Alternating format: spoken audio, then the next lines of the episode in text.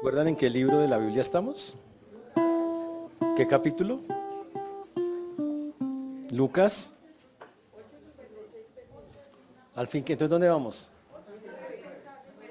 ¿Empezar el 9? ¿Están seguros? Dicen ellos que en el 9. Venimos estudiando el libro de Lucas en forma sistemática, significa versículo por versículo. Y hemos avanzado ya por, vamos a llegar ya por nueve capítulos, podemos decir. Ya llevamos nueve capítulos de este libro tan interesante. Y básicamente Lucas tiene como propósito que nosotros afirmemos la fe que tenemos en Jesucristo como Señor, como Dios y como Salvador. Lucas quiere mostrarnos a través de, de todo lo que nos narra, a través de los procesos que, que nos ha, que ha desarrollado, que efectivamente estamos ante la presencia de nada menos y nada más que Dios, de Dios mismo, que Jesús es Dios, básicamente es lo que nos está diciendo el libro. Por eso Lucas comienza narrándonos la historia del precursor, el que las profecías decían que tenía que venir antes de Juan el Bautista. Ese que tenía que venir antes de Juan el Bautista es nada menos y nada más que, eh, perdón, antes, que venir antes de Jesús era Juan el Bautista. Y efectivamente así es. Por eso toda la historia comienza con Juan el precursor, anunciando la venida del que vendría, que era el Mesías, o sea, Jesús. Juan sale, empieza su ministerio, lo que vimos en el libro de Lucas, y llegamos a un punto donde a los 30 años Juan reconoce a Jesús. dicen, miren, ahí viene el Cordero de Dios que quita el pecado del mundo. Ese mismo día, en esa misma escena, el Señor habla desde el cielo y dice, este es mi Hijo amado, en quien tengo complacencia. Y a partir de ahí, el ministerio de Juan se va desapareciendo hasta terminar en la cárcel, que es donde está en este momento de la historia, y el de Jesús empieza a crecer. Jesús empieza, inmediatamente es reconocido como Juan lo reconoce y Dios también lo reconoce. La siguiente escena que nosotros vemos es nada menos a Juan el Bautista, perdón, a, Jesús recorriendo todos los lugares, comenzando su ministerio, siendo tentado por Satanás inicialmente, pero empezando a recorrer todas las regiones. Después de un recorrido de varias, eh, de varios meses, casi 18 meses llevamos en esta escena de la Biblia, eh, o sea, año y medio el ministerio de Jesús, Jesús ahora, eh, después de haber recorrido todo, se da cuenta de que la gente lo está siguiendo, pero no por, los, no por el mensaje de salvación, sino por las cosas que les ofrece, sanidad, comida, cosas así. Entonces el Señor decide que no va a hablar más de manera clara, sino por parábolas, para que solamente los que tengan un corazón dispuesto lo entiendan. Y a partir de ahí comenzó la parábola del sembrador que nosotros estudiamos. Antes de eso el Señor había elegido, subió al monte a orar y bajó y escogió a 12 personas que llamó apóstoles. Estos son aparte de la cantidad de discípulos que lo seguían y de las multitudes que lo seguían. A ellos les dio un sermón que se llama el Sermón del Monte en Mateo, que en Lucas no tiene ese nombre, y que habla específicamente de una cosa, amar al prójimo en todas las maneras posibles, que fue lo que vimos. Después de esto, el Señor, eh, vienen los discípulos de Juan el Bautista, están un poco inquietos, queriendo saber si Jesús finalmente es el Mesías. Juan mismo les recomienda desde la cárcel, vayan y pregúntenle, y Jesús le dice, el Evangelio está siendo predicado entre los pobres. Dígale eso a Juan, mire los milagros, los cojos andan, los, los sordos oyen, los ciegos ven y el reino de Dios es predicado entre los pobres. Y eso fue, le dijeron, o sea, sí, yo soy. El hecho de que no ocurra todo lo que todavía sea falta por cumplirse de Jesús, no quiere decir que Él no sea el Mesías que estaban esperando. Cuando llegamos y seguimos avanzando, lo que vemos es que la popularidad de Jesús sigue creciendo de una manera impresionante, de una manera muy, muy, muy fuerte. Y, el Señor entonces eh, decide eh, empezar a mostrar cosas más fuertes decide pasar, está en el lago de Genezaret o el lago de Genezaret, allí en el lado de Galilea, y dice que va a pasar al otro lado. Y cuando va pasando se, viene una tormenta terrible, el Señor se para y controla la tormenta, que todos se quedan atónitos y dicen, ¿quién es este que puede detener? Le, manda al viento y al mar y que se detengan. Pasa al otro lado y efectivamente está el endemoniado Gadareno. Gadareno, este hombre eh, lleno de demonios habla con Jesús y le pregunta, ¿qué tienes tú con nosotros? Todos se quedan como, ¿cómo así? ¿Los demonios reconocen a Jesús? Claro, porque reconocen que es el Hijo de Dios, o sea, hasta los demonios saben quién es Jesús. El resultado de haber estado allá es que los sacan de ese lugar, lo echan, porque dice que los demonios se meten a unos cerdos, los cerdos caen al despeñadero, los dueños de los cerdos, los gentiles, dueños de los cerdos, eh, se ofenden mucho, le dice que se vaya a la región, sin embargo él deja un misionero para que predique. El ex endemoniado se convierte ahora en el misionero en ese lugar. Una cosa increíble que solo Dios puede, que solo el Señor puede hacer. Después de eso vemos que el Señor regresa al otro lado y ya lo están esperando para seguir haciendo cosas. Es cuando la mujer del flujo de sangre lo toca mientras va a sanar a la hija de Jairo y todos, eso fue lo que vimos la vez pasada, todos quedan atónitos. ¿Cómo es posible que Jesús pueda resucitar muertos? Porque básicamente eso es lo que ocurre en esa escena. El Señor resucita un muerto. Y algo increíble. Pero ahora vamos a algo más interesante. Todavía, algo increíble. Ya Jesús lleva 18 meses andando con estas personas. ¿No le gustaría a usted tomar un curso de entrenamiento con Jesús para la vida? Si, Jesús dijera, voy a dar un curso de entrenamiento, ¿no le gustaría a usted inscribirse en él? Yo los mandaría a usted, yo los inscribiría porque ustedes lo necesitan, en serio. Pero el asunto es, si usted es un cristiano, quiero contarle algo, usted ya está en el curso. El Señor lo escribió por derecha. El día que usted se convirtió a Cristo, usted ya se metió al curso. Usted ya hace parte de eso. Yo hoy quiero narrarle cómo va a ser su entrenamiento, porque el Señor, el entrenamiento es igual para todos en algún momento. Hoy vamos a ver una parte del entrenamiento que Dios tiene con todos los cristianos, y es una cosa para algunos un poquito dolorosa, pero así es como funciona. Y nos va a mostrar cómo el Señor no te va a mandar a hacer nada si antes no te prepara para hacerlo. Y Él solo en medio de todo esto te va a pedir una sola cosita que vamos a estar enfatizando a lo largo del texto.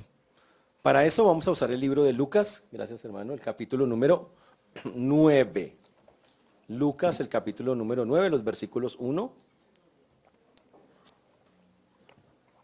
hasta el versículo número 6.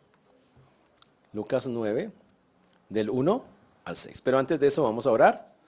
Vamos a pedirle al Señor que nos ayude. Oremos. Señor Dios, te damos gracias por esta mañana, por este tiempo. Gracias por todo lo que tú haces, Padre Precioso. Gracias por tu mano preciosa, maravillosa, única, especial. Gracias por cuidarnos, guardarnos, protegernos. Una vez más venimos ante ti pidiendo que cualquier cosa que impida que podamos tener un corazón dispuesto, enseñable el día de hoy, lo quites, por favor. Y lo mismo, Señor, que podamos enseñar con claridad, quita todo aquello que impida que así sea. Te rogamos misericordia para todos los que nos escuchan, para tu siervo quien habla, pues lo pedimos en el nombre de Jesús. Amén y amén. Campo de entrenamiento se llama el mensaje. Dice el texto que, el versículo número 9.1, habiendo reunido a sus doce discípulos, les dio poder y autoridad sobre todos los demonios y para sanar enfermedades habiendo reunido a sus doce discípulos, dice el texto, les dio poder y autoridad. Jesús estuvo 18 meses con estos hombres. Durante 18 meses estos hombres escucharon a Jesús predicar, escucharon a Jesús, todas sus enseñanzas, lo vieron hacer milagros, lo vieron hacer sanidades, cosas increíbles que solamente el Señor puede hacerlo. Pero el Señor había escogido ya a 12 personas. Y claro, la gente pregunta, ¿y Judas estaba ahí? Pues claro, entonces quiero hacer una claridad antes de comenzar el mensaje. Todo lo que voy a decir incluye a Judas, aunque Judas sea un impío. ¿Está claro eso? Todo lo que vamos a mirar que estos hombres hacen, Judas lo hace, aunque sea un impío. Y es sorprendente. Y eso nos va a llevar a una conclusión muy interesante. Pero el texto dice que habiendo reunido a los doce discípulos, me imagino que ustedes saben los nombres de los, si yo hago un examen ahorita, los nombres de los doce apóstoles, ¿no? ¿No? ¿Cómo así? ¿Cuántas veces han leído la Biblia ustedes? ¿No conocen los nombres de los doce apóstoles? ¿Lucas era un apóstol? ¿Están seguros? Uy, ustedes los veo graves, o sea, estamos mal. Estaban los doce que ustedes ya conocen, para que quede claro, Recuerde que él había escogido a estas 12 personas y tenía un plan con ellos. Y aquí quiero decir algo, todo Dios tiene un plan con todo creyente. Un cristiano sentado en una silla no es una opción. Que ustedes se quieran sentar y que nadie los obligue a moverse, eso es otra cosa que está contemplada dentro de la voluntad permisiva de Dios. Pero desde el punto de vista bíblico, Ningún cristiano puede decir que no tiene nada que hacer en la obra de Dios. Todos tienen algo que hacer. Y como tienen algo que hacer, Dios tiene formas y maneras de prepararlos a todos para ello. Y los principios para todos los que tienen que servir, que son todos los cristianos, son los mismos en algunas partes. Para otros, otras cosas más específicas, pero aquí hay unos que son para todos. El deseo del Señor, dice el texto acá, es enviarlos para que vayan y enseñen. Y lo vamos a mirar más adelante. La idea es que ellos vayan y prediquen el reino de Dios. Pero para hacerlos les capacitó y les dio autoridad. ¿Cómo funcionó eso? Él escogió las personas. Dios es el que busca a las personas. Escogió a estos doce hombres. Eran personas comunes y corrientes. Yo quiero aclarar que estas personas no eran religiosas, que estas personas no tenían nada de especial, nada. ¿Cómo sería que hasta había hinchas del Santa Fe ahí en medio de eso? O sea, para que me entiendan la magnitud de las vainas de eso. Había hinchas de esos, equipos. No, había gente subversiva. Tenía un par de guerrilleros entre los que escogió. Había gente brava, que no tenía nada que ver con la religión. Nada. Y el Señor decidió que a esas personas, comunes y corrientes, como igual que nosotros, darles un compromiso, darles unas tareas específicas. Y de eso es lo que habla ese texto, de cómo Dios coge a personas comunes y corrientes como nosotros y los manda a hacer cosas que, que son increíbles y que, son, y que solo Dios lo puede, eh, los puede hacer. El texto obviamente eh, nos dice que les dio poder y autoridad sobre los demonios. Él inició diciendo, yo quiero que hagan específicamente lo mismo que yo hago. ¿Qué hacía el Señor? Predicar el Evangelio del Reino. ¿Cómo lo hacía el Señor? Pues iba y hablaba, se paraba en las plazas, hablaba, pero detrás de eso tenía unas señales que autenticaban su ministerio. ¿Qué es una señal? Es un rasgo que hace que la persona le crea. Cuando Jesús vino y habló, demostró que era el Mesías con las señales los milagros, las sanidades y esas cosas. Cuando Pablo empezó a hablar que él era un apóstol del Señor, lo demostró con algunas señales. Él también hizo resurrecciones, pero la diferencia es que Pablo un día dijo, no más, y paró. Y nunca más volvió a hacer más. Y lo mismo, hubo otros apóstoles que hicieron ciertas señales y hubo un momento en que no más y no volvieron a hacer ninguna, ni Pedro ni Pablo. Una vez autenticaron su ministerio, las señales se acabaron. Y así funcionó por mucho tiempo. Entonces, si usted ve que los apóstoles hacen señales, o incluso en el Antiguo Testamento, algunos profetas hicieron algunas cosas milagrosas, pero no se la pasaron haciendo milagros todo el tiempo. Ese no era el sentido. Entonces, las señales autenticaban el ministerio, hacían creíble el ministerio de la persona. Jesús, para hacer creíble que era el Mesías, él era el que tenía que hacer la mayor cantidad de señales. Tenía que hacer sanidades, milagros, resurrecciones, demostrar que era Dios. Y lo hizo, efectivamente lo hizo. La magnitud de los milagros de Jesús, dice Juan, que no se puede escribir en un libro, que son tantos que era imposible escribirlo en un solo texto, todo lo que el Señor eh, hizo. El texto también nos dice entonces que el Señor decidió darles a ellos para que hicieran lo mismo, el poder para predicar con señales. Entonces les regaló dos poderes temporales. Ahora viene otro, cuidado ahí.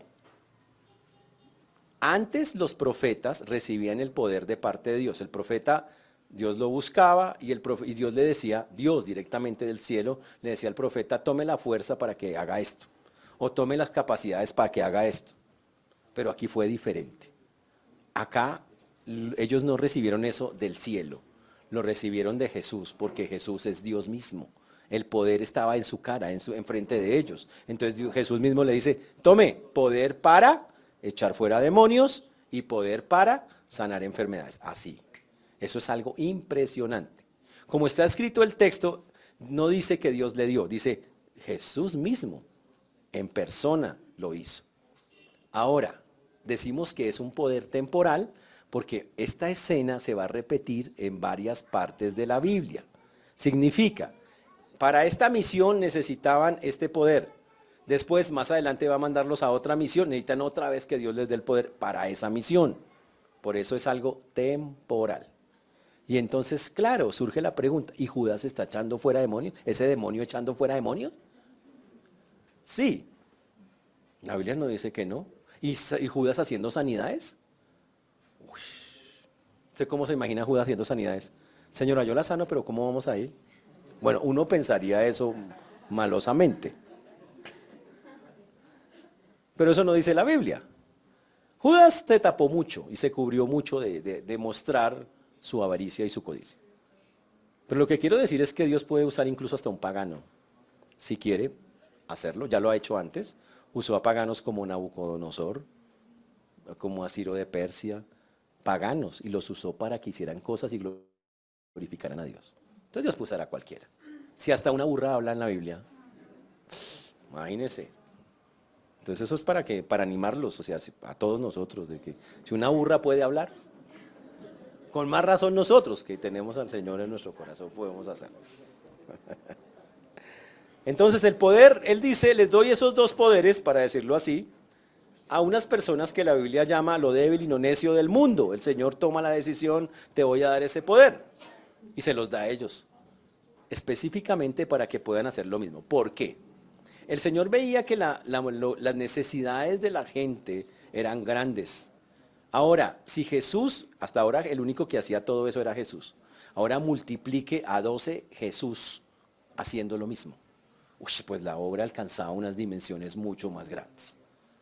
Y qué chévere ser una de esas personas, ¿no? Chévere ser uno de esos que el Señor le dice, tome, te doy este poder para que vayas y haga. Haga lo mismo que yo hago. Usted ya me ha visto enseñar, eso es para que quede claro. Dios, ellos se habían escuchado cómo tocaba enseñar, eh, habían escuchado el mensaje, ya sabían qué era lo que tocaba enfatizar. Ellos ya habían hecho todo el curso, por decirlo de alguna manera, y tenían claro qué tocaba hacer, pero les faltaba la práctica.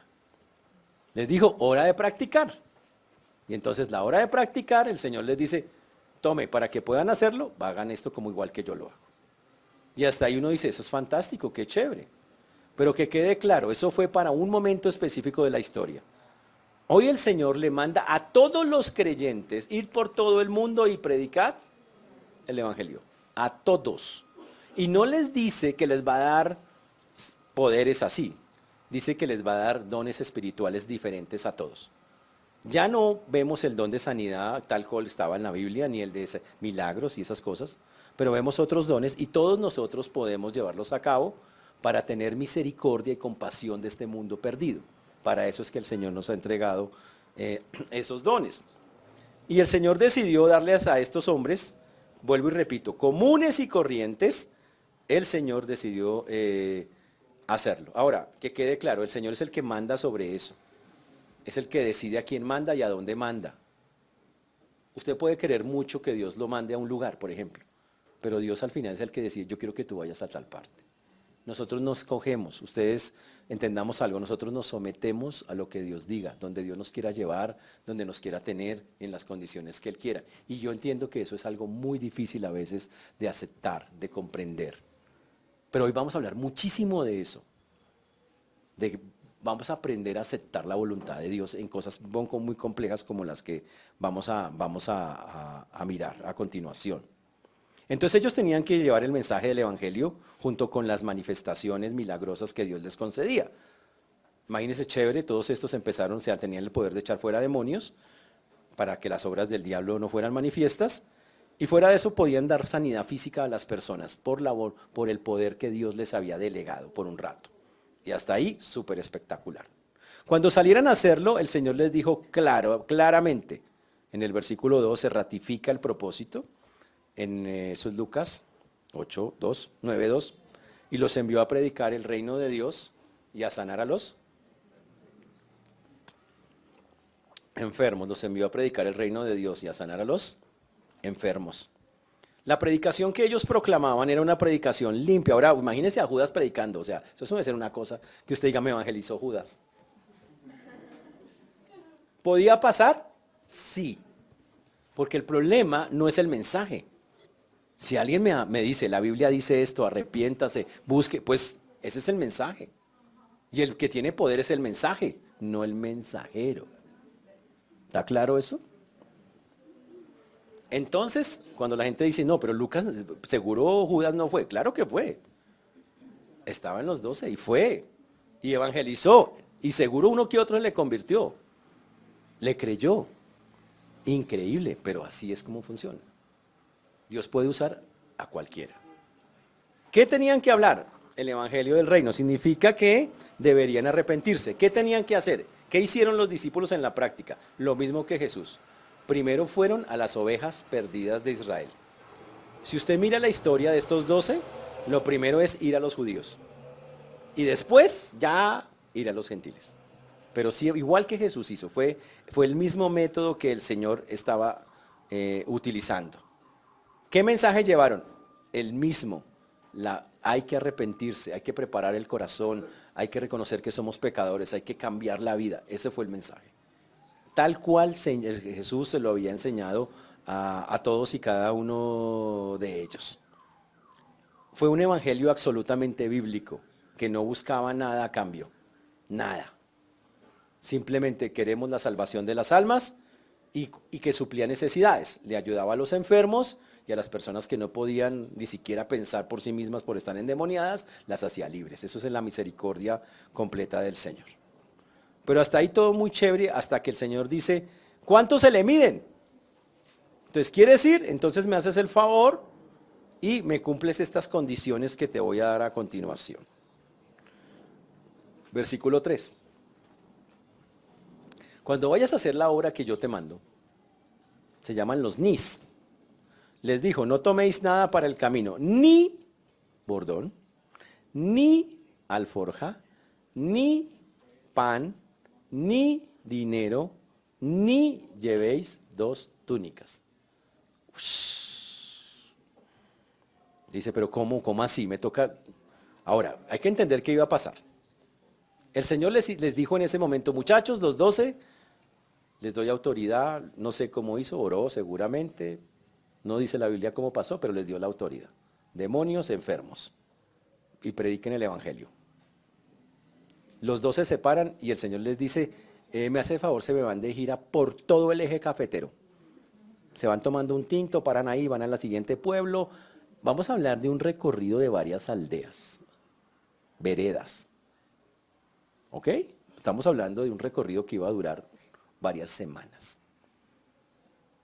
Les dice, y mis recomendaciones obligatorias para el asunto es, hágame el favor y no me llevan nada. Usted, imagínese usted dice, uy, no, pero ¿cómo? A uno le da hambre. ¿Cómo así que nada? ¿Y a dónde vamos a llegar? ¿En qué hotel nos vamos a hospedar? ¿Cuál es ese salón de reuniones donde tenemos a la gente lista? Y el Señor dice, no, no van a llevar nada. Y las condiciones que pone son bárbaras. Pero mire cómo funciona.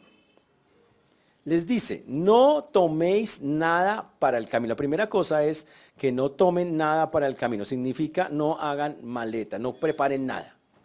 No digan, ay, me sirve llevar la linterna y voy a llevar el, el este. No, no, no, no quiero que lleven nada. 0.0. No preparen nada tenemos que hacer esto rápido. Básicamente el Señor les dio la autoridad y les fue diciendo, a arrancan ya por allá. Eso más o menos es como la escena se muestra. Habla de algo de urgencia, que el Señor les dice, ya, de una, arranquen. Y uno dice, ¿y pero cómo? Y entonces, y claro, las preguntas normales, ¿y de qué voy a vivir? ¿Y qué comeré? ¿Y qué vestiré? lo normal. Y pero en todas las que están acá, les dice el Señor que no lo hagan en forma negativa.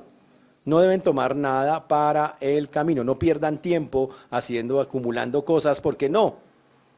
Porque Dios quiere que todos sus discípulos, eso se incluye a nosotros, aprendamos una cosa que se llama dependencia de Dios. Dependencia de Dios. Señores, la vida que usted lleva es, una, es un campo de preparación. Todo lo que a usted le ha pasado no es, no es una, ay, tan de malas yo en la vida, o tan de buenas. Dios tiene un plan. Y usted en este momento y yo a veces no logramos ver todo lo que, la dimensión del plan, porque es que Dios tiene una característica especial. Él nunca muestra todo el plan completo. Mejor dicho, usted le dice, Señor, quiero ver la película de mi vida. ¿Sabe qué hace el Señor? Solo le muestra trailers. Le dice, en el capítulo siguiente, y solo le muestra, y ya, y lo deja uno ahí. ¿Pero qué? No le dice nada más. A Dios no le interesa estarle contando a usted qué va a pasar para que usted esté tranquilo. Ay, no, sea que... No, no, no. Usted todos los días se tiene que levantar y decir, bueno Señor, hoy confío en ti. Por donde me lleves. Así es como funciona la confianza en Dios. Y aquí dice lo primero que le dice el Señor, no, no preparen nada. Arranque. Segundo, no lleve bordón.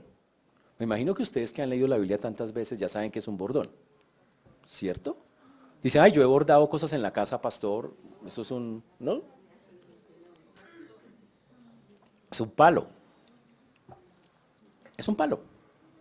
Recuerden que esto tiene un evangelio paralelo, o sea, quiere decir que esta historia la encontramos en Mateo y en Marcos. Y en las historias paralelas dice que lleve un bordón, que lleve el bordón que tiene. Y aquí dice que no lleve ninguno. No es una contradicción. Porque básicamente aquí dice que no lleve ninguno nuevo. Ahora, según los lugares donde la gente fuera, cambiaba su bastón. Había unos, unos palos que eran más fuertes para ciertos terrenos y otros. Él le dice, el bastón que tenga, llévelo, no lleve nada más. No vaya a comprar uno y uno especial para irme allá a ese lugar que es que toca subir una montaña. Nada, lleve el que tenga. O sea, ande con lo que tiene, punto. Eso es lo que le está diciendo literalmente. No se ponga de un bastón nuevo ni, de, ni nada de eso. Ahora, ¿para qué usaban esa vara? Para ahuyentar los animales. En ese tiempo todavía movía mucho animal salvaje. Había perros que no eran, eh, que eran perros salvajes, se venían en manada igual como todavía por ahí algunos en algunos lugares que están así, que atacaban a las personas. Y él les dice, nada, vayan con el que tienen, tranquilos. O sea, tomen únicamente lo que tienen a la mano. Cuando yo los mando a hacer algo y les digo que es ya, usted agarra lo que tiene a la mano y arranca con eso, no más, punto. Solo arranque con ese asunto. Eso es lo que le está diciendo. Uy. Dice que también no lleve alforja. ¿Sabe qué es la alforja? El morral. Sí, y entonces ¿dónde he hecho mis cositas? Dice, no lleve alforja. Y entonces el cepillo de dientes, bueno, no usaban en ese tiempo, ¿no? ¿Cómo harían en ese tiempo? ¿Qué masticarían las bellezas en ese tiempo? Pero el punto es, no puede llevar nada, no, puede hacer un morral donde usted lleva sus papeles, eh, la ropa, nada, yo no quiero que, nada, no quiero que lleven morral. No van a llevar absolutamente nada de eso. Y uno dice, pero, uff. Además de eso, dice el texto, no toméis Esperen, no les he puesto en pantalla eso. Versículo, así está, dice, ni pan, comida. Y si entonces, vamos a palo seco, sí, bueno, a palo seco. ¿Y la comida? ¿Qué vamos a hacer ahí? Y cuando nos dé hambre por el camino, ¿qué? Dice, no, así no se puede hacer, eso realmente es complicado, pastor. ¿Será que no? El Señor está diciéndole a ellos con todas esas prohibiciones que no lleven nada, es, ustedes van a depender completamente de, mí. Ustedes van a tendrán que aprender a confiar que yo les voy a proveer lo que les hace falta. Ustedes van a tener que entender que yo los voy a cuidar por el camino. Ustedes van a tener que aplicar un versículo de la Biblia que ya hemos estudiado, que está en Mateo 6, 31 hasta el 33. que dice así, no os afanéis pues diciendo que comeremos o que beberemos o que vestiremos, porque los gentiles buscan estas, todas estas cosas, pero vuestro Padre Celestial sabe que tenéis necesidad de todas estas cosas. Y el Señor les dice, no se afanen por eso, diciendo que comeremos o que beberemos. No dice eso. Terrible. Tremendo eso, ¿no? Dice, no se afanen. No, yo, ¿Por qué?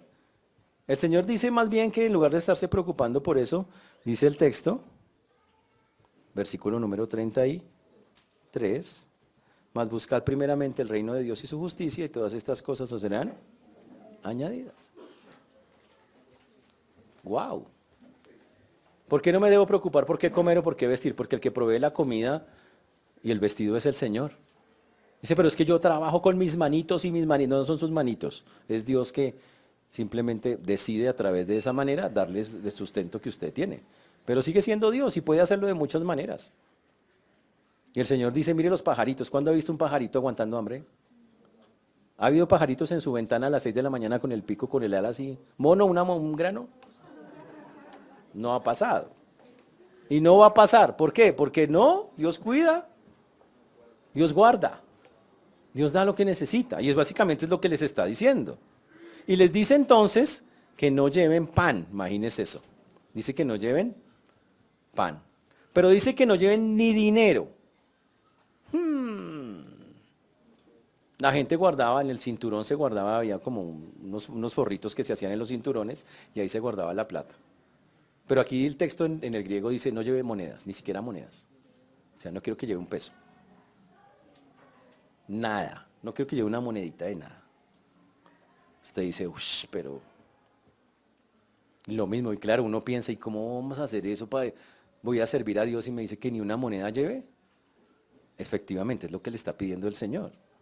En pocas palabras, tengan fe, den un paso de fe, den un paso de fe en el cual creen que Dios los va a proveer.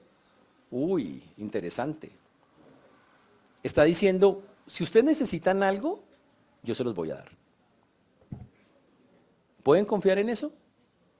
Ahora, piensen en las condiciones, ¿no? Vamos a arrancar en un viaje de no sé cuántos tiempo.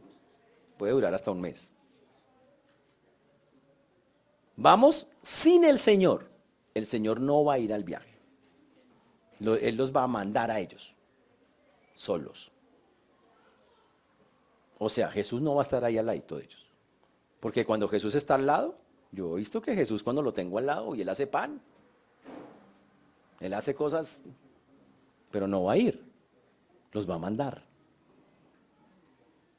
Y fuera de eso no puedo llevar nada para el camino. Pero él me dice que confíe que me va a dar todo. Entonces yo tengo que ejercer la fe si quiero hacerlo. O tengo que chocarme y empezar a poner excusas. Uy, no, pero es que así no se puede, es que... Y dice el Señor, no lleve nada de dinero. Guau, o sea, no se, se mate a buscar plata allí. Allí es que tengo que ir a hacer un viaje, de plata. No, no, no. Pero enseguida dice algo más interesante y dice también, no llevéis dos túnicas. O sea, váyase con la ropa que tiene puesta. Habla de la ropa de debajo que se, que se colocaban. Había ellos tenían una túnica interior, una externa. Habla de la interna. Dice, no, no lleve otra túnica para debajo. Llévese la misma siempre. Y usted dice, ¿y entonces qué? ¿Y cómo me va a cambiar? ¿Y la ropa? Y por esos caminos todos polvorientos, porque en ese tiempo no es que hay todo pavimentado. ¿Y cómo va a ser para bañarme? Y el Señor dice, confía en mí. Yo voy a proveer lo que sea necesario. Y hasta ahí, bastante complicado el asunto. Por el texto, el texto dice, ni llevéis dos túnicas. Hmm. Pero en el versículo 4, el Señor coloca el asunto todavía más interesante. Ya con eso uno ya está como pensativo, pero en el 4 dice, y en cualquier casa donde entréis, quedad allí y de allí salid. Dice, y otra cosa, ustedes van a ir a ese pueblo, primer, van a un pueblo, el primer pueblo donde lleguen, van a ver varios, Ustedes van a pasar por toda la región. Pero golpean en la casa. Venimos a predicar el Evangelio del Reino. Eso es lo que tiene que pasar. En algunas casas los van a recibir. En otras, no. Pero resulta que en una casa, y puede ser la casa más humilde que sea, en la primera casa, donde usted vea que la persona le dice, quédese aquí. Y lo llevan allá al fondo, eh, al ladito donde guardan las papas del mercado y le dicen, aquí le hacemos un campito. Dice, usted ahí se queda y no se mueve hasta que termine en ese pueblo la obra, antes de irse al otro. O sea, donde le toque. El texto, como le está escrito, está diciendo, no golpee en varias casas buscando alojamiento o hospedaje. En la primera donde le ofrezcan, usted en esa se queda, así sea la más humilde. Porque puede que usted después vaya a otras casas y, la otra casa con piscina y jacuzzi. Y usted, uy, pero ¿cómo? Y ahí sí es que me quede. Y eso le dice, no escoja. Donde le abran la puerta, en la primera casa donde le abran la puerta, en la condición en que sea, usted dice, gracias. Y se queda ahí hasta que termine. No se me mueva de ahí. Tremendo eso. Eso es ¿Por qué? Porque yo podía golpear en varias y decir, ay, esta familia, me gusta esta casa, se ve como chévere, me ofrecen una habitación, tiene internet, Yo creo que ahí sí como... Y en la otra no, el baño es como en para 30.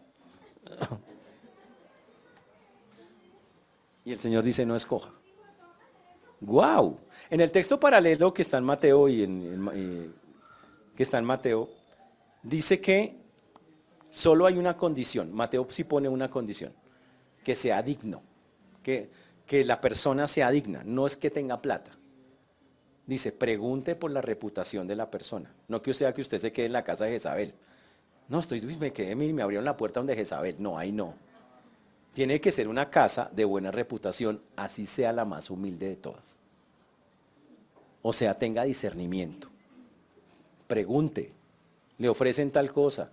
Ustedes cómo son, quiénes son. Ah, el Señor le va a guiar. Y si ve que la persona es digna, la palabra tiene que ver temerosa de Dios, ahí se va a quedar y, no y después no cambié.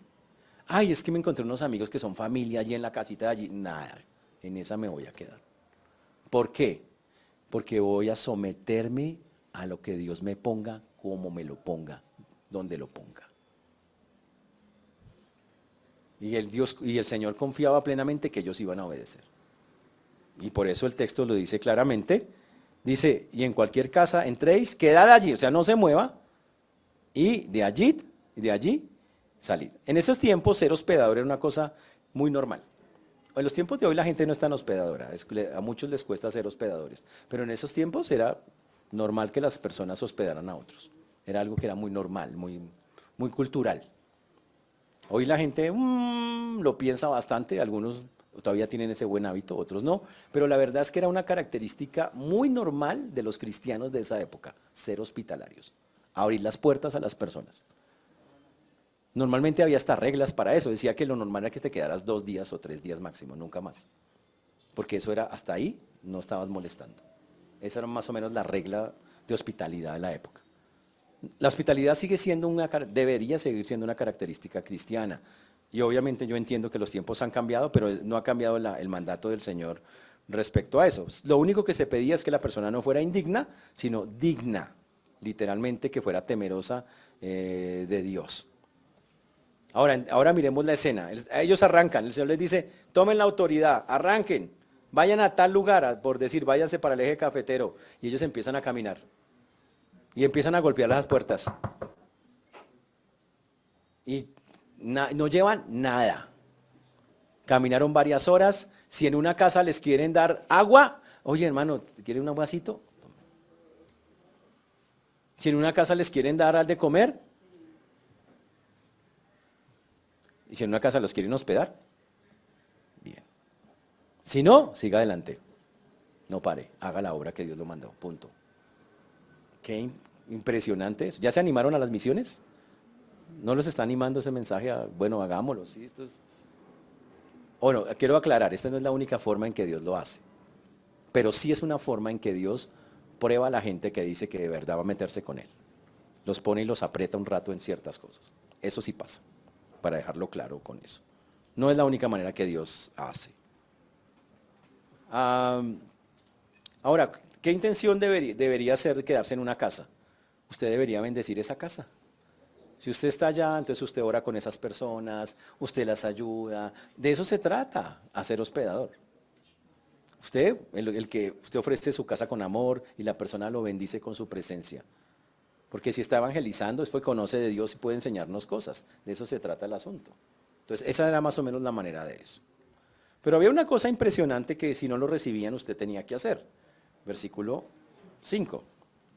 Y donde quiera que nos recibieren, salid de aquella ciudad y sacudid el polvo de vuestros pies en testimonio contra ellos.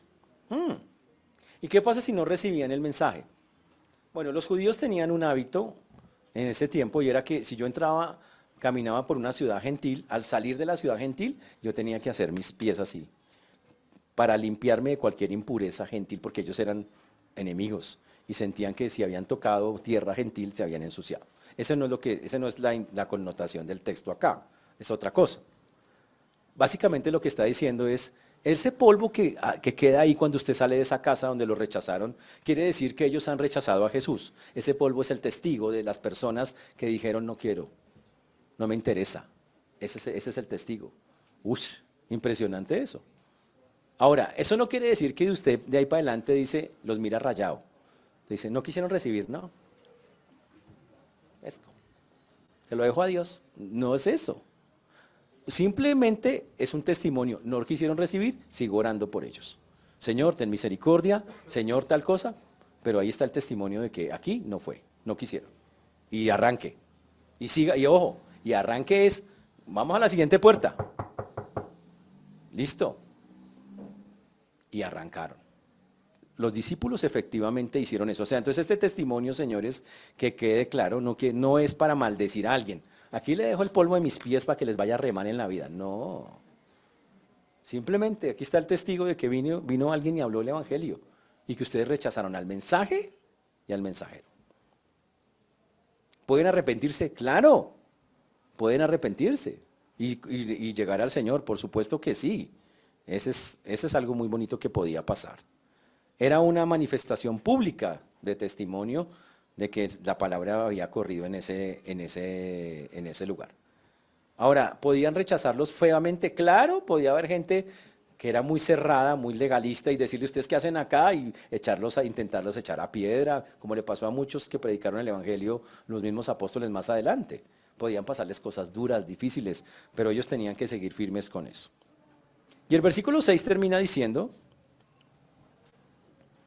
y saliendo, vale este versículo, y ah, este es el 5. Vamos al 6. Y saliendo pasaban por todas las aldeas, anunciando el Evangelio y sanando por todas partes. Dice las aldeas, en plural. Esta gente caminó y tuvo que quedarse varios días en un pueblo y salió y se fue después para otro. Y en todas, en todas, y aquí no dice y todos llegaron muertos de hambre con la ropa vuelta a nada. No. Dios suplió cada cosa que necesitaban. Cuando Dios los levanta de la silla y les dicen a todos los creyentes que hagan algo, siempre les da todo lo que necesitan para que lleve a cabo esa obra. Si usted, si Dios dice, quiero que vayas y evangelices, Dios le da la capacidad de evangelizar. Le da la palabra para que lo haga, le da los, dones o, o las capacidades para hacerlo. Si Dios le dice, vas a ser un misionero, le da todos los dones para ser un misionero.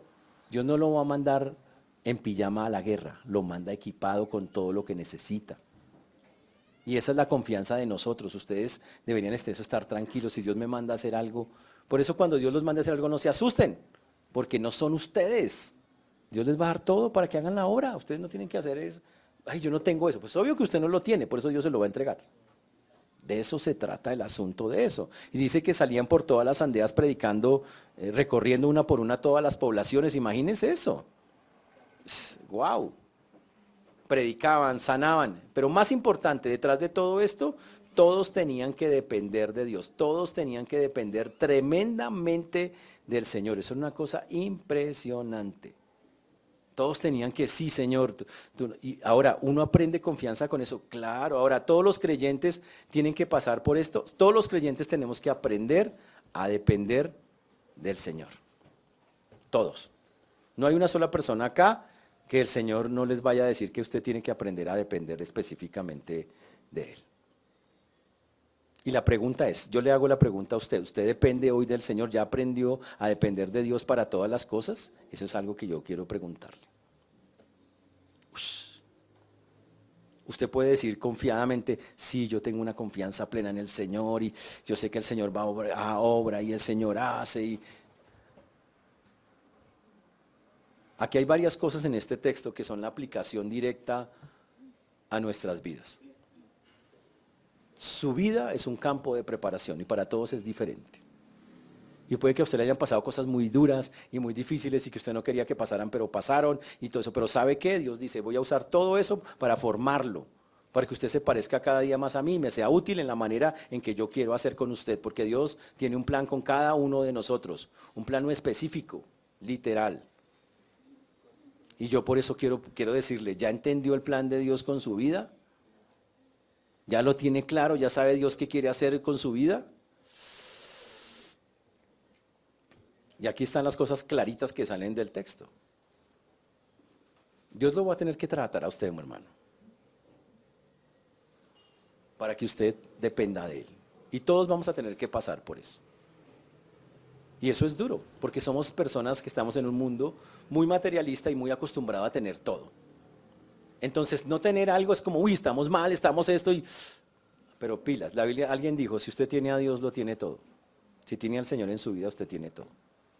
Entonces aprendamos a mirarlo desde la perspectiva de Dios. ¿Qué va a pasar el día que usted no tenga algo? Un ejemplo, no tenga algo de ropa. Y, llegue una persona y le diga, eh, mira, yo creo que este vestidito le queda, era de mi difunto esposo. Y claro, y, me lo probé y sí, era como de mi talla. ¿Qué va a hacer ese día? Cuando Dios haga cosas como esas, porque las hace. Cuando usted no tenga un peso y, sabe, ¿y ahora qué hago? Necesito... Y no, no, sabe de dónde coger y de pronto aparece quien menos espera y le dice, ay, mira, vengo a traerte esto. Eso pasa, me ha pasado hartas veces.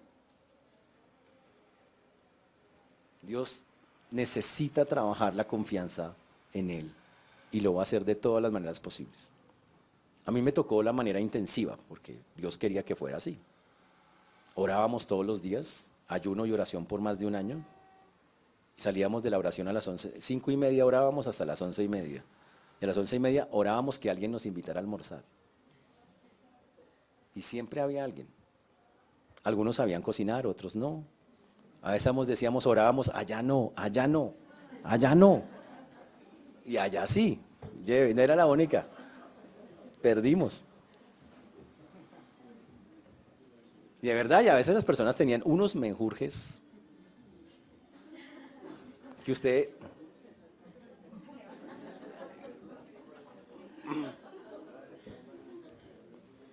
Pero usted decía al final, gracias, porque eso fue lo que proveíste hoy.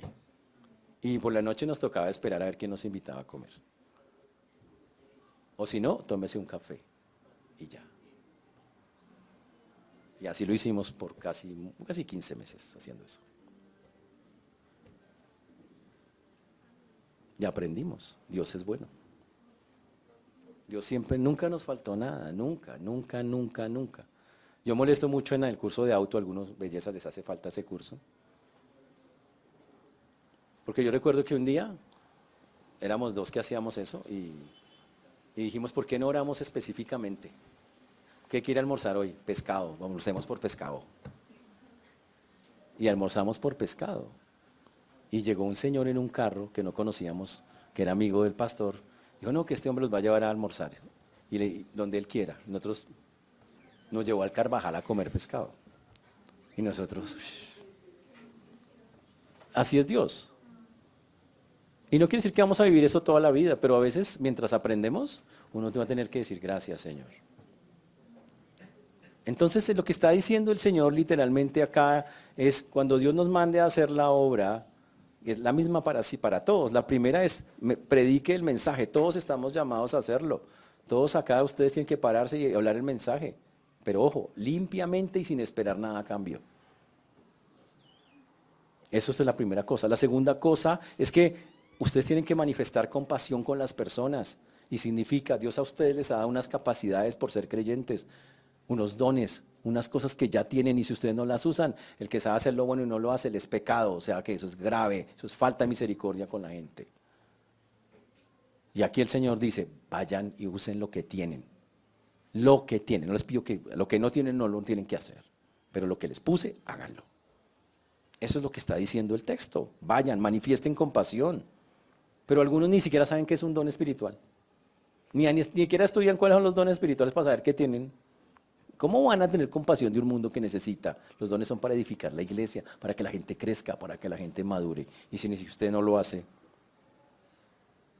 Pero la otra cosa que aquí está impresionante es mantenga la confianza en Dios. Va a haber épocas donde Dios va a ser, Dios se cierra. Y dice, no, ¿confías en mí? Sí, ah bueno, listo. Hoy te voy a dar una agua de panela. ¿Qué vas a hacer? Gracias, Señor. Mañana te voy a dar una bandeja paisa. Gracias, Señor. La actitud no puede cambiar porque me dé esto o me dé aquello. Hoy te voy a llevar a tal lugar. Uy, qué bendición, qué casa tan grande. Hoy te voy a llevar a una casa chiquita. Gracias, Señor, por esta casa. Hoy vais a estar en una piecita. Gracias, Señor. No es, no estamos hablando acá de que usted sea conformista con algo. Estamos hablando que donde Dios lo coloque, hacer lo que tiene que hacer usted con Dios, usted le dice gracias Dios. Porque ese ha sido tu plan. Gracias, aquí estoy. Lo voy a hacer. Punto. La otra cosa que debe quedar claro es que voy a tener que mostrar, eso se llama todo lo que he dicho, contentamiento. Voy a tener que aprender a tener contentamiento. Tengo esto, gloria a Dios. No tengo eso, gloria a Dios. Quisiera estas cosas, gloria a Dios. Quisiera, pero no las tengo, gloria a Dios, pero no las tengo. No pasa nada. Contentamiento es esa actitud interna en la cual yo estoy feliz porque tengo un Dios que está conmigo y donde me coloca lo valoro y digo, gracias Señor por esto. Mucho, poco, gracias. Cuando me da más, sigo diciendo gracias. Cuando me da menos, digo gracias. Cuando no me da nada, digo gracias. Ese es el punto. Tengo que decir gracias todas, todas, todas, todas y cada una de las veces. Así es como funciona. ¿Está claro eso? Y la pregunta es, ¿tenemos contentamiento? Y por último, si usted está haciendo la obra de Dios, ejerza discernimiento. Ellos tuvieron que encontrar a la persona donde quedarse. El discernimiento no era mirar con los ojos humanos a ver cuál es la casa más bonita. El discernimiento es quién tiene un corazón para Dios y abre su corazón y su casa. Ahí me va a quedar. Así es como funciona. Entonces, yo quiero animarlo a que aprenda a depender de Dios. No quiere decir que va a vivir así toda la vida, no, eso no pasa. Pero sí quiere decir que todos tenemos que pasar a veces momentos donde nuestra confianza es probada, nuestra fe es probada en el Señor y yo voy a tener que agachar la cabeza y decirle, listo Señor, aquí estoy. Gracias. Y darle gracias por el día como venga, por el lugar donde esté. Usted como cristiano en el trabajo puede que a veces se sienta quejarte, no diga eso, diga gracias Señor, yo sé que es aprenda a darle gracias por lo pequeño. El que es fiel en lo poco, en lo mucho lo pondré, dice la Biblia. Dale gracias por cada cosa. Dios sabrá hasta cuándo lo tiene ahí. Pero pruébele a Dios, muéstrele a Dios, Señor, yo, yo soy fiel a ti donde me coloques, no importa. Y te doy infinitas gracias por lo que me das cada día. Eso es lo que Él quiere. Entonces este texto nos debe llevar a reflexionar si tenemos esas condiciones en nuestro corazón. Este texto está diciendo, los cristianos tienen que pararse a hablar del Evangelio. Todos están llamados a servir y todos estamos llamados a depender de Dios. Dependamos de Él, démosle gracias. Hoy es un buen día para darle gracias a Dios, para decirle, estamos infinitamente agradecidos por cada cosa, por el lugar donde vivimos, el trabajo que tenemos, las personas que nos rodean, las condiciones que hemos vivido, las enfermedades que nos han visitado. Gracias, gracias, gracias Señor. Sea tu voluntad, y, pero y también, Señor, lo que me hace falta, pararme, ir a predicar, hacer, ayúdame en lo que me hace falta. Hoy también podemos orar y pedirle eso al Señor. Amén. Por eso demos gracias al Señor, pongámonos de pie y vamos a orar.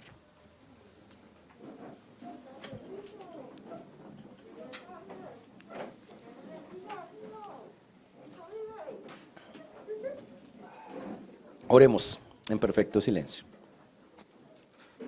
Señor Dios, te damos gracias porque tú eres bueno, Señor, y para siempre es tu misericordia. Te damos gracias porque hasta aquí nos has traído y tú has sido bueno con nosotros. Gracias porque tu mano preciosa y maravillosa, Señor, siempre nos ha cuidado, guardado, protegido. Gracias, Señor. Gracias porque sabemos que si hoy tuvimos un desayuno, algo que comer, ha sido tu mano preciosa, quien lo ha colocado ahí. Si hay un trabajo, ha sido tú, Señor. Si hay una familia, ha sido tú. Y no merecemos nada de esas cosas, pero tú por misericordia las colocas. Por eso hoy ponemos delante tuyo esto, Señor, este tiempo, esto que hemos hablado, pidiendo que tú obres poderosamente en cada vida, en cada corazón. Te ruego que nos ayudes, Señor, en esto, que podamos glorificarte, que podamos exaltarte y darte todo el honor que tú mereces, Dios del cielo. Perdónanos porque somos muy desagradecidos con la vida a veces. y no entendemos que básicamente nos quieres enseñar a que tú eres un Dios suficiente para nosotros. Por eso hoy dejamos en tus manos lo que hemos hablado y lo ponemos en el nombre de Jesús. Amén.